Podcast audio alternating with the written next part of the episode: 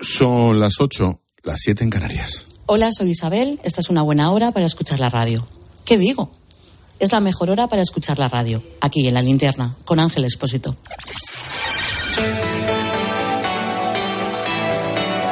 Con Expósito, la última hora en la linterna. Cope, estar informado. Pues muchas gracias por ese saludo, Isabel. Hoy estamos en Barcelona, en este despliegue especial de todos los colegas de la cadena COPE. España en terapia. Hablamos de salud mental. Isabel es paciente, está estupenda, las pasó muy mal y esta mañana nos ha dado una lección magnífica. Hoy, todos los españoles, a favor o en contra, hemos dado un paso más en el proceso de ingeniería social puesto en marcha por el Gobierno.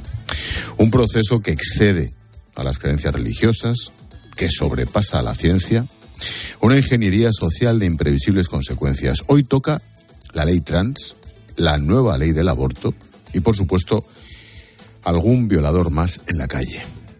Hasta que alguno reincida, ¿eh? Al loro. Bueno, pues les da igual. A Pedro Sánchez le da lo mismo. Lo que sea con tal de mantenerse en el poder, el presidente está dispuesto a tragarse, tragarse uno y mil sapos con tal de seguir pisando moqueta y la escalería del Falcón. Le dan lo mismo los transexuales, le resbalan las víctimas de la violencia sexual, ni te cuento las niñas que aborten y qué decir de los médicos, a los que, por cierto, ni siquiera les han consultado su opinión sobre los efectos del cambio de sexo. Todo es un disparate de tal categoría que resulta inaudito. Parece imposible, y va a ser que no, que lo ha aprobado el Congreso. Todo, insisto, por mantener una coalición insoportable con Pablo Iglesias al mando de sus súbditas. Unas súbditas sumisas a lo que queda del macho alfa que dirige la estrategia como buen estalinista. Y ellas se dejan. Se dejan manejar por pura estrategia. Por lo mismo que Pedro Sánchez, por seguir pisando moqueta. ¿Dónde iban a estar si no? Yone Belarra, la tal Pam, la de los chistecitos, Irene Montero o Lilito Stringe. A ver, con toda la crudeza y con toda la sinceridad que puedo, no soy absolutamente nadie para dar consejos de nada y mucho menos para ofrecer lecciones de ética o moral, pero mira a tu alrededor, en tu casa, a tu hija, a tus sobrinas, con 15, 16 o 17 años. ¿De verdad una chavala de esa edad puede enfrentarse sola a un aborto? ¿El ginecólogo correspondiente va a actuar como si tal cosa cuando le llegue una niña? Hola, buenas, vengo a abortar. Sí, pasa, guapa. En este mismo sentido, y con la mano en el corazón, me pregunto si los ministros y ministras como Margarita Robles, Nadia Calviño, José Luis Escribá o Luis Planas están de acuerdo con que un niño pueda cambiarse de sexo o de identidad porque sí. ¿En serio? Ya. Ya sé que a Sánchez, a Bolaños o a María Jesús Montero les da igual. Lo primero es aguantar. Pero el resto, el grupo parlamentario socialista ha votado que sí. Están de acuerdo con esta locura. Es más, ya sabemos que hay elecciones autonómicas en mayo. ¿De verdad Fernández Vara? Médico, ¿eh? Lambán, Chimo Pucho, Emiliano García Paje, ¿tragan con esto como si nada? ¿Porque lo manda Pablo Iglesias y en consecuencia su sanchidad? Esta mañana muy temprano comentaba con un taxista camino del AVE en la estación de Atocha que hay cosas que son mucho más que política, porque los impuestos son discutibles, las autonomías, el código penal, los presupuestos, todo es opinable. Pero la infancia y la adolescencia en un proceso de ingeniería social es demasiado. Y sabes, me da que lo peor no es el disparate en sí, que también. Lo peor es que aquí paz y después gloria. Que pasado mañana soltarán otra pedra de las suyas y superarán la ley trans la nueva ley del aborto como éstas han superado al solo sí es sí, a la malversación, a la sedición, a los indultos o a los etarras en casa. Y si no, mi postdata. Mi amigo el taxista, el de esta mañana, me ha dicho también, ya verás cuando uno de estos vuelva a violar. es cuestión de tiempo. En este sentido, en las últimas 48 horas, uno, el conocido como violador de aguas férreas o violador del portal salió anteayer de prisión por una rebaja de la pena concedida por la audiencia de Lugo.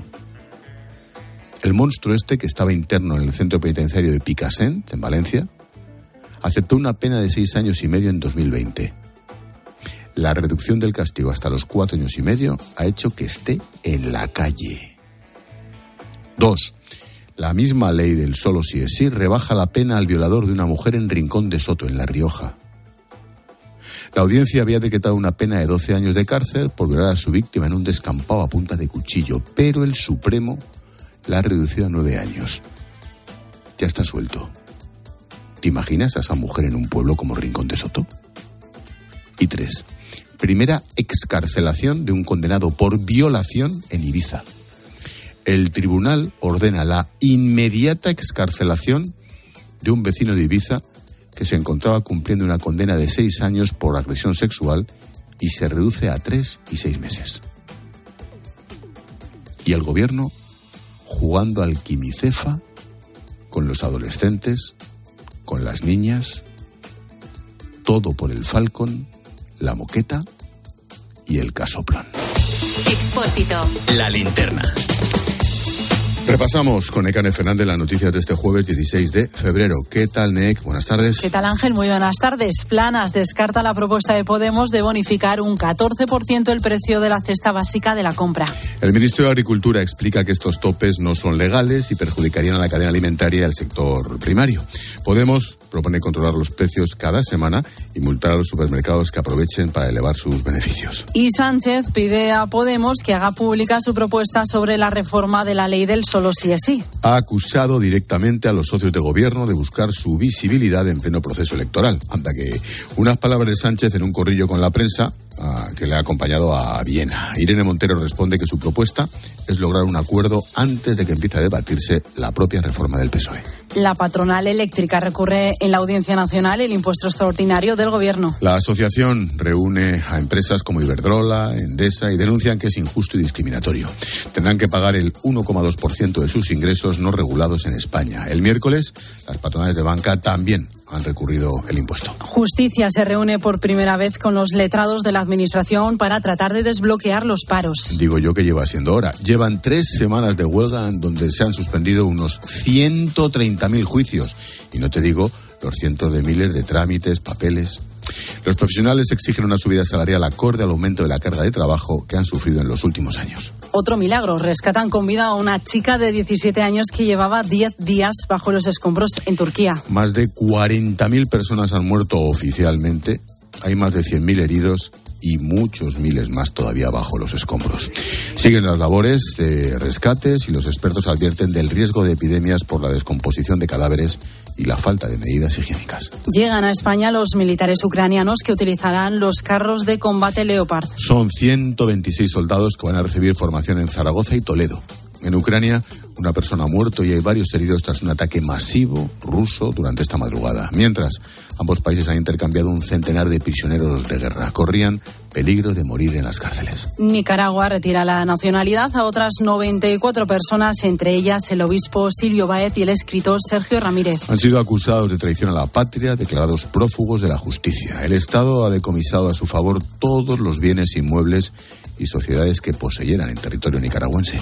La decisión se produce días después de que se expulsaran, desterraran del país a más de 200 presos políticos. Detenido el novio de la mujer embarazada que falleció por un disparo en la cabeza en Castellón. La Guardia Civil cree que el hombre disparó el arma accidentalmente durante un forcejeo. La víctima intentaba que su pareja no utilizara el arma contra una tercera persona.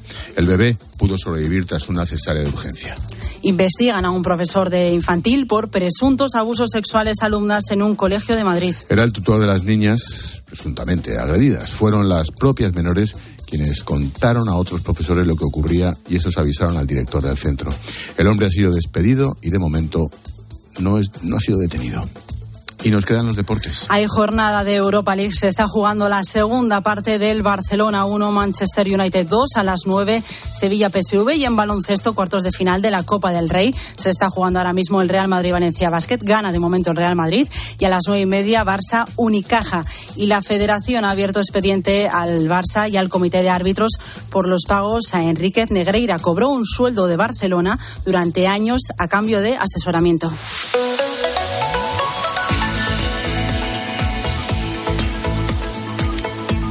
Repsol no está en la previsión del tiempo con Carlos Otero. Estabilidad en buena parte de la península y Baleares. En Canarias, posibilidad de chubascos localmente fuertes en Lanzarote y Fuerteventura. Polvo en suspensión en Ceuta, Melilla y sur de Andalucía. También suben las temperaturas máximas. A esta hora, los termómetros oscilan entre los 2 grados y los 14 y viento fuerte en el estrecho litoral almeriense y en Canarias.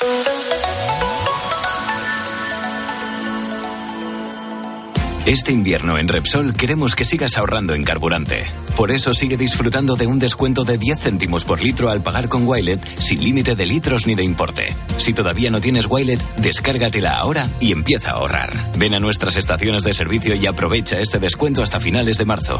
Más información en Repsol.es.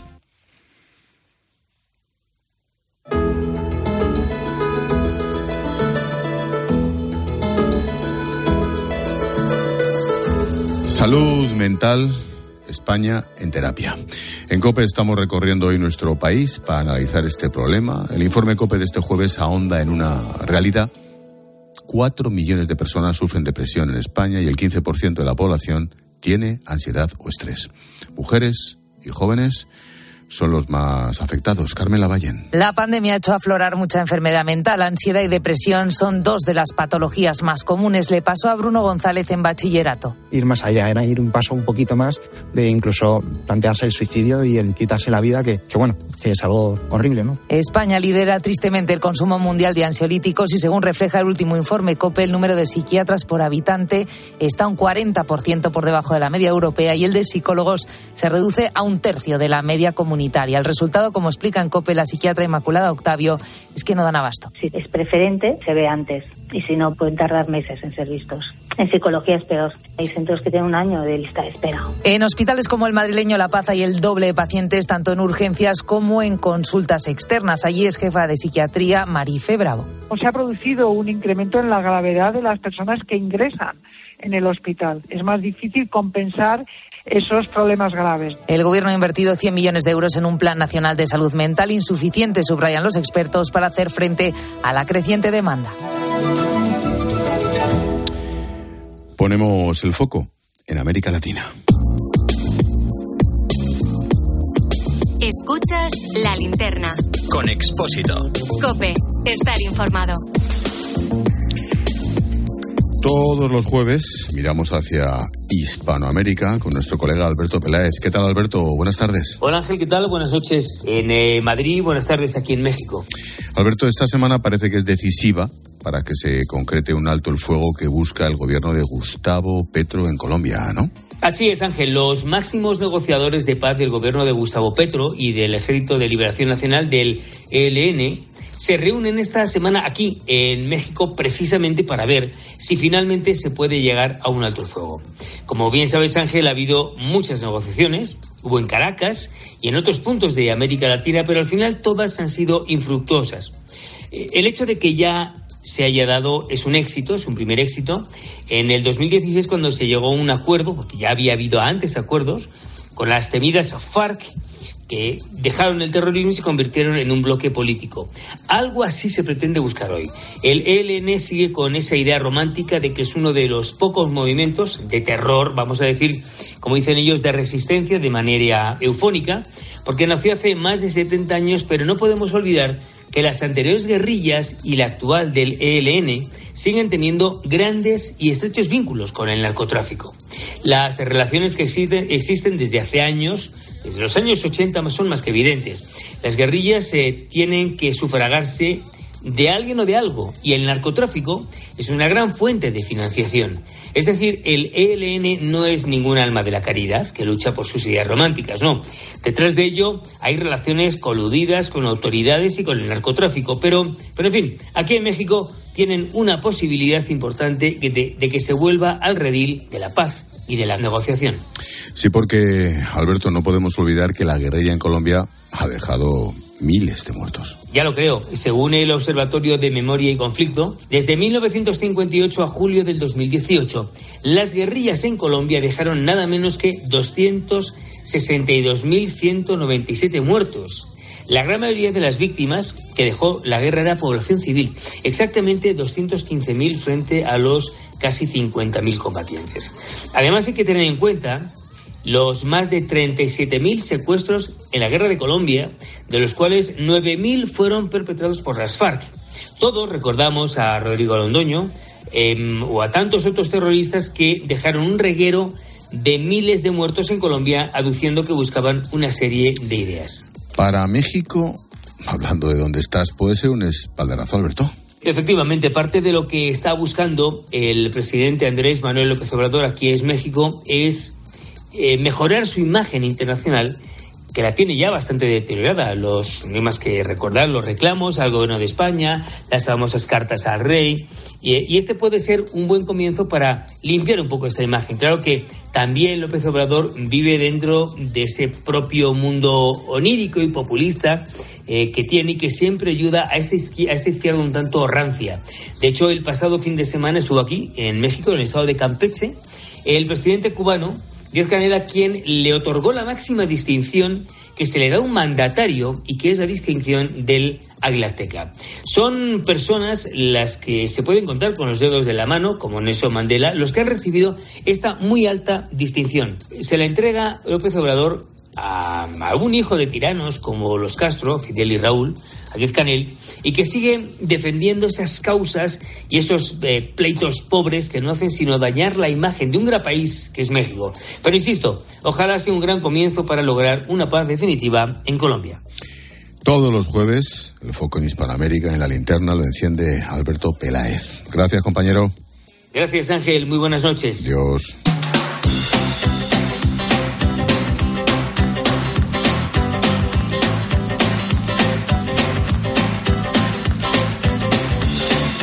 Hemos contado noticias, ahora escucha las voces del día, hoy centradas en la salud mental y la acción especial que estamos realizando en COPE. Esther Fabra es psicóloga aquí, en Barcelona, Necane. Y tras la pandemia se han disparado, nos cuentan, las consultas de personas que necesitan ayuda. Nos lo ha dicho hace unos minutos aquí en la linterna. Por suerte, cada vez está más normalizado. Los problemas que más vemos son problemas relacionados con la ansiedad y también con la alteración del estado de ánimo. Eh, cada vez eh, mm, tiene más eh, presente que o bien un compañero de trabajo o bien pues un familiar o él mismo está presentando un problema de salud mental. Puede mm, acudir sintiéndose más con más libertad Jorge tiene 29 años y sufre un trastorno depresivo recurrente. Y por eso acude a terapia en la clínica Nuestra Señora de la Paz de Madrid. Lo ha explicado en Herrera en Cope. Yo estaba preparándome para suicidarme y en un momento de, mucho estrés le cuento a mi psicóloga que yo tenía un blister de pastillas y me lo pensaba tomar. Ella me remite a, a esta clínica y aquí me abordan los profesionales y me dicen te vamos a ingresar y a través del ingreso me ayudan a estar sobre todo en paz conmigo mismo. Marta es una joven que ha ganado la batalla a la anorexia tras años de lucha. Fíjate, llegó a perder 20 kilos en muy poco tiempo y es ingeniera industrial y ha contado su experiencia a mediodía a COPE para ayudar a otras personas que padecen trastornos de alimentación. Sí, sobre todo porque yo era una de esas personas que juzgaba mucho estas enfermedades antes de, padecerlo. Entonces fue una cura de humildad y dije, no podemos juzgar lo que no conocemos, entonces voy a ayudar a, a todo el mundo a que entienda qué es esto de verdad y, y a esas personas que están pasando por ello a motivarles de que de verdad se puede salir.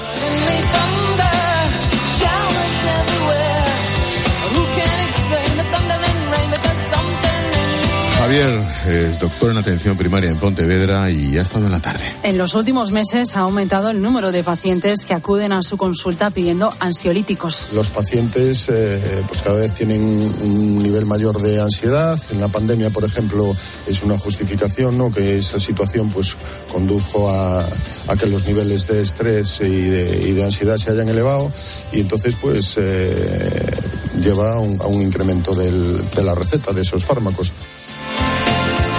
Y el sonido musical, Lori Meyers.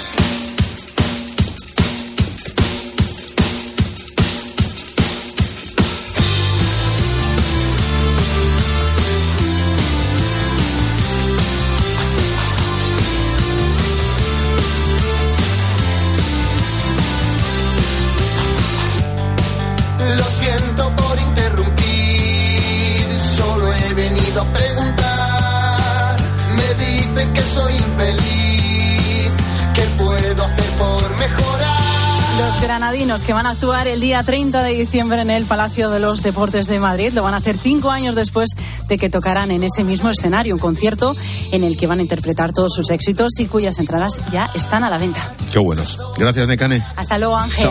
Y tiempo para imaginar. Mi mundo que es mi realidad. Expósito. La linterna. Cope. Estar informado.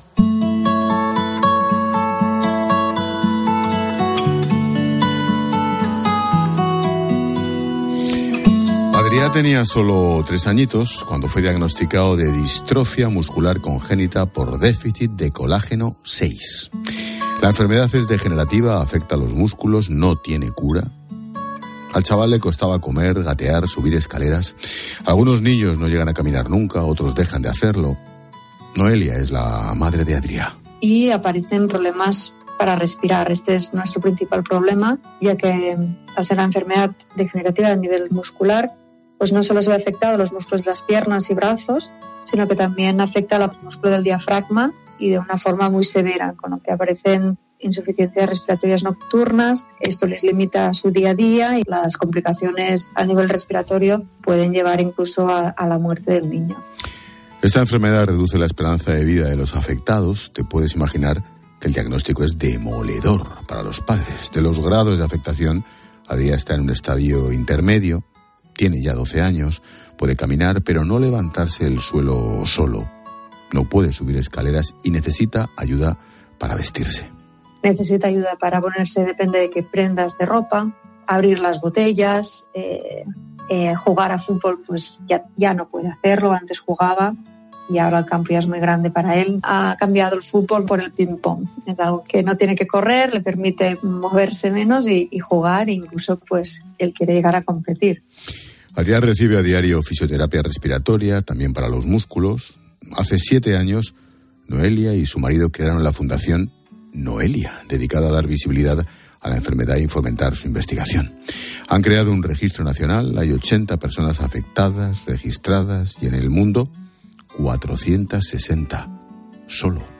Los padres que contactan con Noelia quieren saber en qué consiste la enfermedad y cuántas familias hay en su situación. En general, claro, tienen mucho miedo a estar solos. Pues intento transmitirles seguridad, esperanza, toda la información sobre la enfermedad, en qué consiste. Les digo que estos médicos conocen a día de hoy la evolución de esta enfermedad, que podemos anticiparnos a la aparición de complicaciones. Tenemos proyectos de investigación iniciados que están dando muy buenos resultados, tanto aquí como en Estados Unidos, y que pueden llevar a la cura de esta enfermedad La unión de las familias es fundamental para estar informados, sufragar la investigación y apoyarse mutuamente.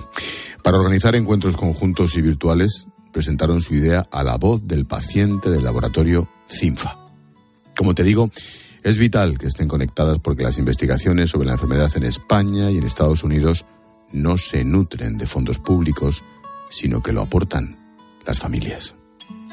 Esta sí que es la parte más dura, pero también la parte que las familias pues ve como un algo hacer, que realmente pueden hacer algo por su hijo y esto ayuda muchísimo. De hecho, en mi caso, saber que puedes luchar, que puedes hacer algo, que puede dar sus frutos y que algún día a lo mejor todo esto se ve recompensado, fue la manera de, nosotros como padres pues salir un poco de- del pozo donde nos encontrábamos en el momento del diagnóstico.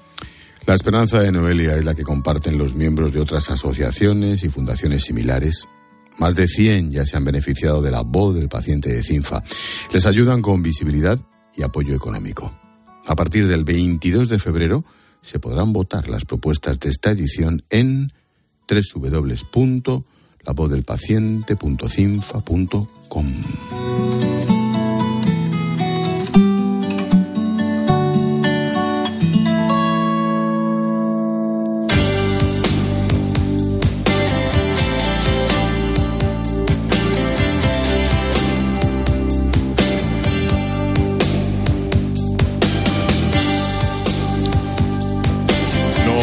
damos un paseíto por las redes sociales. Te estamos hablando sobre salud mental en toda España. Nosotros, la linterna, desde Barcelona. Carla Otero. Hola, Carla. Hola, Ángel. Lo hacemos a través de la acción especial Salud Mental España en Terapia, con la que estamos recorriendo distintos puntos de la geografía de nuestro país. Un dato. Cuatro millones de personas sufren depresión, una situación que vive Pilar. Ella nos escribe que gracias a contar lo que está viviendo y a la ayuda, eh, y a la ayuda profesional está consiguiendo salir adelante. Emma nos comenta también, gracias por tratar el tema de la salud mental. Es un tema todavía delicado y del que cuesta mucho hablar.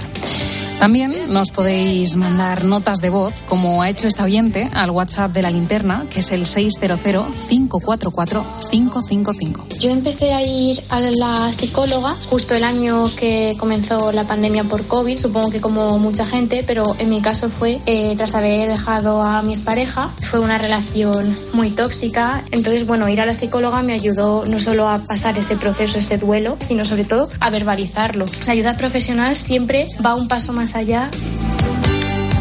Tiempo de tertulia, hoy en la linterna con Antonio Arraez, con Maite Alcaraz, a partir de las 10, las 9 en Canarias. Antonio propone. Buenas tardes. Cuando un partido político está en la oposición, el populismo le permite prometer soluciones fáciles a problemas imposibles. Que el precio de las judías verdes, la leche o los huevos no deja de subir, pues, por ejemplo, se les aplica un descuento del 14%. Lo curioso es que, en esta ocasión, el populismo habla desde el gobierno, concretamente desde Podemos. Y ya les digo yo que las judías verdes sofritas con jamón nos van a seguir costando un ojo de la cara. Y esperamos mensajes, Carla. Recuerda que puedes escribirnos en facebook.com barra linterna cope, en Twitter estamos en arroba expósito cope, en el WhatsApp de la linterna 600-544-555 y también en Instagram en expósito guion bajo cope. Sigue a Ángel Expósito en Twitter en arroba expósito cope y en arroba la linterna cope, en facebook.com barra la linterna y en Instagram en expósito guion bajo cope. Este fin de semana. Uno, dos, tres. ¡Hola, hola! ¡Hola, hola! Tienes una cita con tiempo de juego. El de los goles. Mic, mic. El de la emoción. Mic, mic. El del espectáculo. Mic, mic. Este sábado, Osasuna Real Madrid. El de siempre. El clásico. El único. El veterano. Y el domingo, Atlético de Madrid Athletic Club. Fútbol Club Barcelona Cádiz. El de la cadena. Cope. Tiempo de juego. Paco González, Manuel Lama y Pepe Domingo Castaño. Los referentes de la radio deportiva. El mejor programa de fútbol.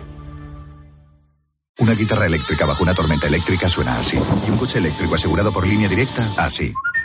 En línea directa tienes un todo riesgo para eléctricos e híbridos enchufables por un precio definitivo de 249 euros y tu moto eléctrica por solo 119 euros. Ven directo a lineadirecta.com o llama al 917-700-700. El valor de ser directo. Consulta condiciones. A la hora de alquilar, ¿eres un aventurero en busca de que te paguen el alquiler?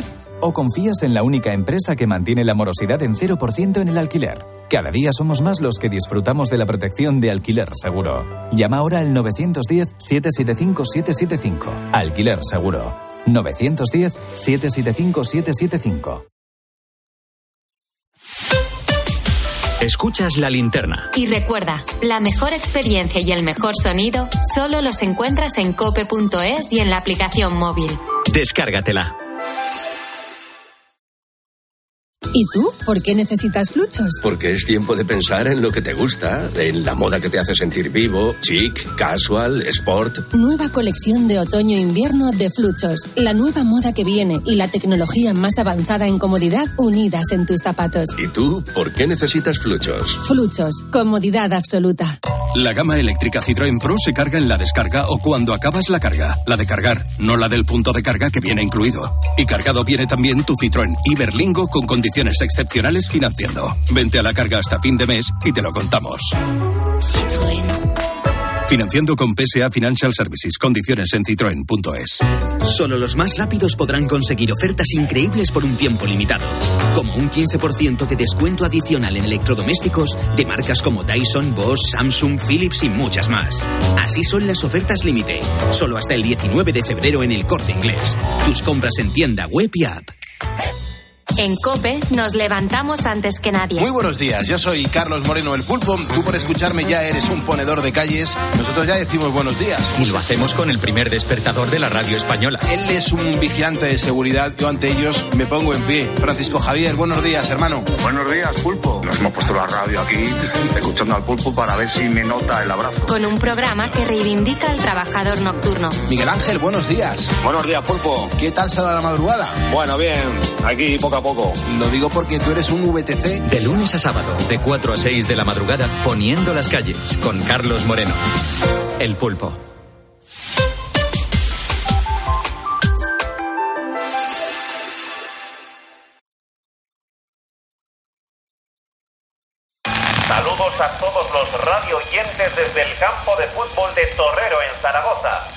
A las 5 de la tarde y con la presencia destacada del infante don Jaime, se disputará la final.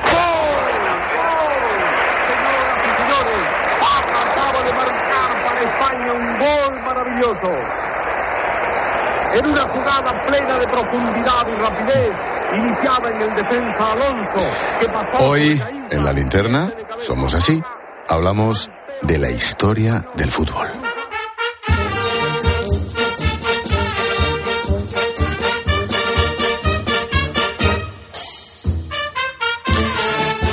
Equipo chamberilero de rompe y rasga, castizo, golfo. Futbolísticamente era la furia desatada. El equipo quebrantahuesos del señoritísimo del Madrid, del caganchísimo del Atleti, del esportivismo de la gimnástica madrileña. Así describió el historiador Félix Martialay el espíritu de un equipo de fútbol madrileño a cuyos jugadores se les conocía como los Pieles Rojas. Aquel equipo era el Racing de Madrid.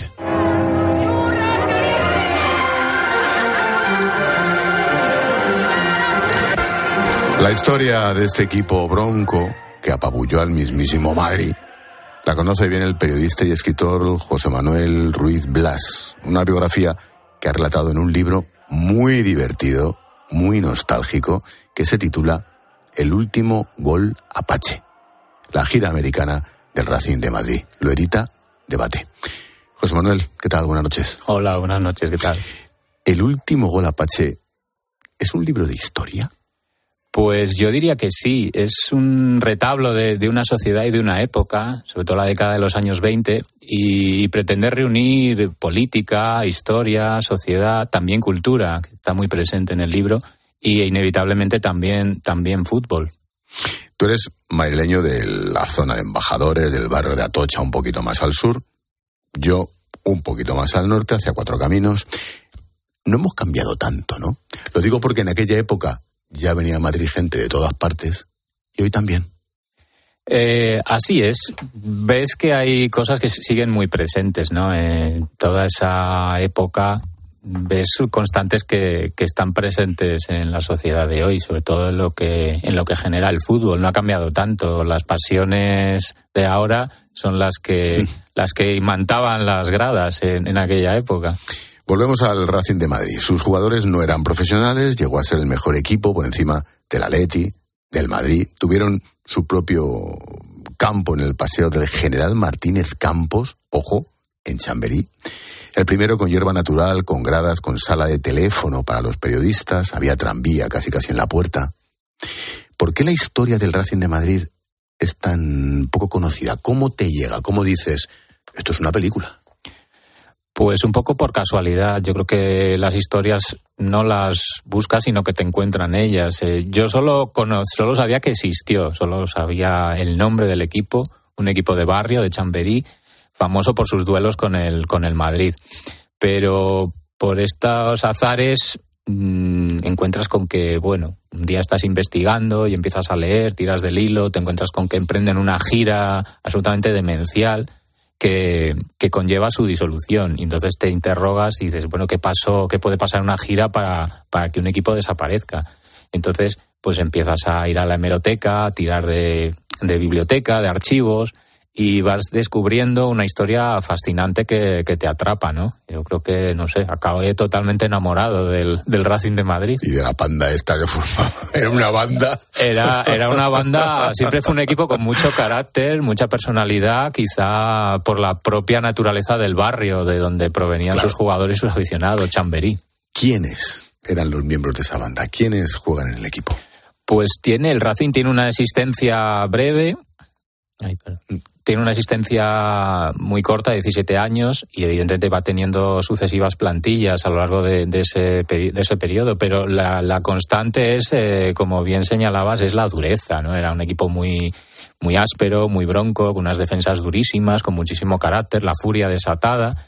Y, y, todo eso permaneció, permaneció intacto a lo largo de, sus años de vida. Se hablaba mucho de la vida privada de estos jugadores. Parece ser que, luego en su vida personal toda esa leyenda eh, de dureza y de, bueno, se trasladaba, se trasladaba a su vida llenaba las páginas de los periódicos hizo de ellos pues, pues una leyenda.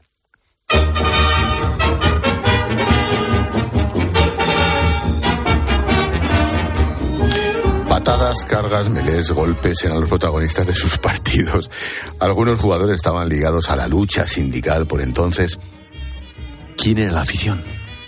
La afición se componía básicamente de, habitantes de Chamberí, ¿no? Chamberí entonces era un barrio popular, eh, así lo, lo, describen las obras de Arniches, ¿no? Muy castizo. Eh, todavía no se había definido el carácter burgués que tiene hoy el barrio empezaba, empezaba a finales 19, principios del 20 a, haber residencias ya bastante aristocráticas, pero conservaba ese, ese atmósfera popular del barrio Los Chisperos, ¿no? Allí estaban las fraguas y, y esas chispas, esos golpes contra el yunque se trasladaban también a los partidos. Eh, como mencionabas, eso es una copla que, que aparece en prensa después de un partido con el Madrid, ¿no?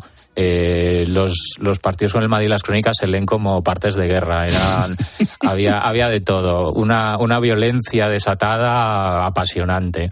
Eh, por parte de los dos, eh, porque llegaron a labrar una, una rivalidad acérrima bastante violenta. Recordemos que el Paseo de General Martínez Campos une lo que es el propio barrio de Chamberí, Iglesia, Quevedo, por así decirlo, hasta la castellana. Hoy, más centro de Madrid, imposible, pero entonces, claro, imagínate. Sí, entonces era una zona, digamos, de frontera, ¿no? Todavía no sé, Madrid seguía creciendo y todavía había solares bastante asilvestrados y uno de ellos es el que, el que ocupó por primera vez el Racing de Madrid eh, su segundo campo. El primero estuvo en Hermosilla, estuvo muy poco tiempo allí y luego se trasladó a, a Chamberí, al Paseo del General Martínez Campos, que en el pasado se había llamado Paseo Novelesco. Eh, un nombre extraordinario que habría definido bien la trayectoria del Racing de Madrid. Fue el primer campo de hierba y, un campo magnífico. Un lugar en el que se hablaba mucho de fútbol eran las tertulias. El Racing se instaló en Granja Elenar, en la calle Alcalá. Allí los días laborables de 8 a 9 se podía escuchar a Ortega y Gasset o a don Ramón María del Valle Inclán. Con el corazón palpitante penetré en el gran zaguán oscuro y silencioso. Mis pasos resonaron sobre las anchas losas. Sentado entre los escaños de roble gusto. Es su voz original, ¿eh? Se oye tan mal porque es de entonces, pero ¿el fútbol ya era el deporte estrella? ¿Ya levantaba las pasiones de ahora o más? Pues el fútbol empieza a despegar en Madrid a principios del siglo XX, lo ha traído los profesores de la Institución Libre de Enseñanza de Inglaterra y, y es una práctica novedosa, ¿no? Eh, al principio elitista, le, más tarde popular, a partir de los años 20, porque es un deporte barato, se puede jugar, vamos, en un solar. Hoy en día los niños ponen dos, dos carteras y una y ya tienes un bote de refresco ya tienes un partido de fútbol. Eh, se vio con mucho con mucha fascinación por parte de los intelectuales. Entonces se, se denominaba sport, el deporte, y trajo toda una serie de palabras inglesas. Eh, no estaban traducidas. Offside, kick, team, todo eso tenía un perfume muy cosmopolita. El propio Racing. Que atraía, que atraía a los intelectuales y se veía como, como una manera de, de regenerar la, la, raza, ¿no? Entonces España arrastraba la depresión de, del 98, todo ese, todo ese fracaso. Y los pueblos querían, bajo la tutela un poco de las burguesías progresistas, emancipar a los pueblos, ¿no? Instruirlos. Y el deporte era un perfecto vehículo y el fútbol, por supuesto, también lo era. No es posible a los pueblos desentenderse de su pasado, ni mucho menos de su porvenir. Y España haría traición a uno y otro desentendiéndose del problema. Por africano. voluntad de Alfonso XIII, el Madrid recibe el título de Real Madrid. Eran tiempos difíciles para los apaches, para los de Chamberí. ¿Por qué dices que el Racing estuvo a punto de terminar antes de tiempo? Porque el Racing es pionero en muchísimas cosas. Eh, una de ellas es tener un presidente constructor que el catalán. Eso me suena. Eh, sí, Alejandro Mirotrepad, como decía antes, eh, las burguesías entonces eh, eran más filántropas, no veían esto como un medio de sacar dinero, sino que, que ejercían de mecenas deportivos. Entonces, con su dinero se construye ese campo y empieza a reclutar jugadores, incluso a, a darles un salario. Esto estaba prohibido, entonces la práctica deportiva había de ser amateur, de acuerdo a un ideal de competición y tal. Y el Racing lo que hacía era pagar a sus jugadores bajo cuerda. Estaban, formaban parte de las empresas de este, de este señor, pero jamás pisaban las oficinas. Esa forma de profesionalismo mm, es la que lleva al Madrid después de perder el campeonato de la región. Entonces no se disputaba el campeonato de liga, sino lo que los equipos se enfrentaban en la región a la que pertenecían. Les lleva a intrigar en la federación para promover unos castigos y unas sanciones contra el equipo. Eso precipita un poco su decadencia deportiva. El Racing de Madrid, un modesto equipo de fútbol, realiza el sueño de muchos chavales que viven dando patadas al balón en un descampado, en un solar. Una historia que se repite tal y como nos recuerda nuestro amigo, el maestro José Luis García. El fútbol, por lo menos en Madrid, claro, jugabas en los barrios. Todos los barrios tenían unos campos ahí en, unos eh, te- terrenos muy difíciles que cuando llovía le hubiera gustado a Ancelotti verlo, porque eran baches enormes que la pelota se batía. Yo recuerdo el campo Campana, salías del colegio, habías contratado ya previamente a alguno el campo y entonces ahí jugábamos todos. Pero bueno, era una manera de hacer amigos también. El fútbol ha sido algo estupendo, que yo creo que hay que jugarlo ahora que han pasado los años con la ilusión del niño y la responsabilidad del padre. ¿no? Eso sería el fútbol ideal. Ahora volvemos a este, el último gol Apache que firma José Manuel Ruiz Blas. Hago un paréntesis. Estamos perdiendo ese, no sé si ese romanticismo, ese origen popular, ese, ese puntito humano del fútbol. Yo creo que totalmente. Es un espectáculo ya regido por, por las reglas muy aceleradas del negocio, del dinero y toda esa, todo ese carácter humano que, por ejemplo, se ve a, a través del libro, de- del carácter pasional de, la- de los aficionados, su implicación sentimental con los equipos, pues yo creo que está siendo desplazada por otro tipo de relación más de clientela, ¿no? De consumo, con una serie de, pues bueno, de marcas, las camisetas, los logos. Y, y todavía entonces, claro, estaba emergiendo el fútbol, se estaba consolidando como, como gran espectáculo de masas popular en una España más muy moderna, la de los años 20. Que mm, todo eso, pues yo creo que se ha desvanecido. Mm, ¿En qué momento surge el viaje por América? Recordemos que el subtítulo del libro es La gira americana del Racing de Madrid. Aquel viaje tuvo que ser una aventura inenarrable. Claro, el Racing de Madrid también es pionero, entre otras cosas, en, concebir la idea de emprender una gira por América para recaudar dinero. Todo esto en los años 10. Eh, no será el primero que lo haga. Otros equipos harán antes esas, esas giras por América, algunos con éxito, otros, otros sin él. Pero, pero es una idea un poco que, que, que irradió a lo largo de, de la historia del club, ¿no? de sus dirigentes, de, de su masa social y la pudo emprender por fin en 1931 para sufragar el coste de la construcción de su nuevo estadio en Vallecas, también un estadio fabuloso, si no el mejor de los mejores de España, estando el equipo en tercera división.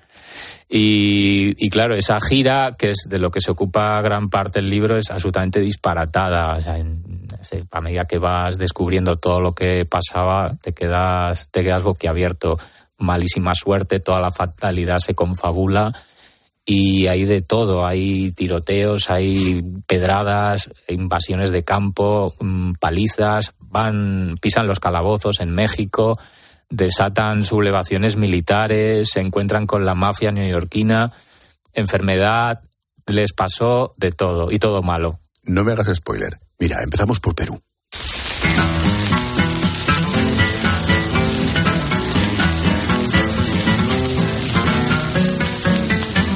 En Perú les estalla una revuelta social, una insurrección militar.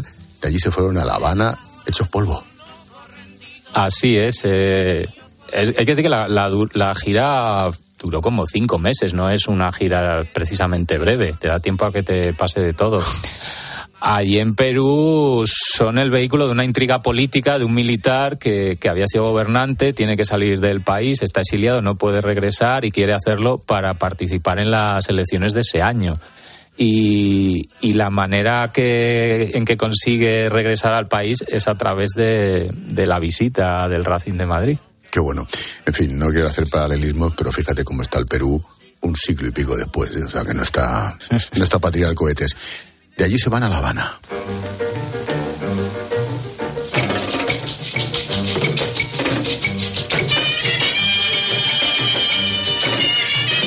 Estando allí se decreta el estado de guerra en La Habana, les sorprende la revolución, seguimos en 1931. Seguimos en el 31, gobierna el general Gerardo Machado, el llamado Mussolini tropical, en medio de un descontento social por la represión y la crisis económica muy grandes. Y en ese escenario es donde aparece el Racing de Madrid para disputar una serie de partidos y se ve, claro, afectado por, por unas revueltas muy, muy violentas, con bombas incluidas, en fin, huelgas. Todo... Lo, lo increíble es que volvieran vivos. Lo increíble es, efectivamente, yo creo que tuvieron, alguno incluso pudo perder la vida, alguno, algunos jugadores pudieron, en, en, unos episodios con los que se encuentran, pudieron perder la vida, pero bueno, consiguieron sale, salir sanos y salvos. De Cuba a México, mm, ¿por qué terminan en la cárcel? Pues bueno, ya invitaría a los lectores a que lo claro, descubran claro, claro. en una, las páginas. Una pista. Pero digamos que se ven en medio de un disturbio, de un disturbio violentísimo de los que les culpan a ellos. Son les consideran responsables las autoridades de haber organizado tremendísimo disturbio y, y, son detenidos, son detenidos y van a, van a la cárcel. Madre mía. Y la gira, o el despropósito de gira, terminan en Nueva York en plena Gran Depresión. Y también he estado pensando en nosotros, en nuestra gente que vive como los cerdos, teniendo bajo sus pies una tierra tan rica.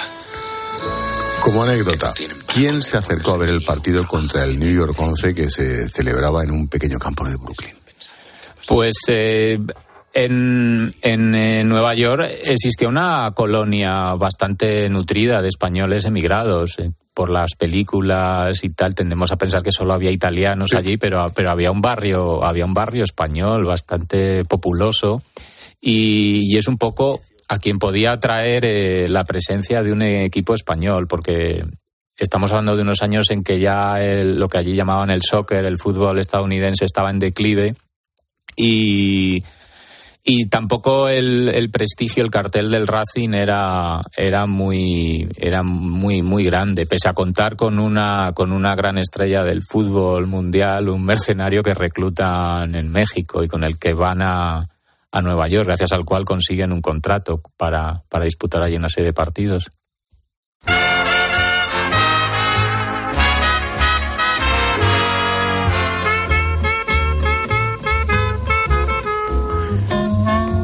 ¿Cómo acaba la celebración de algunos de estos piernas, nunca mejor dicho, en compañía del contragánster español Juan López en un tugurio?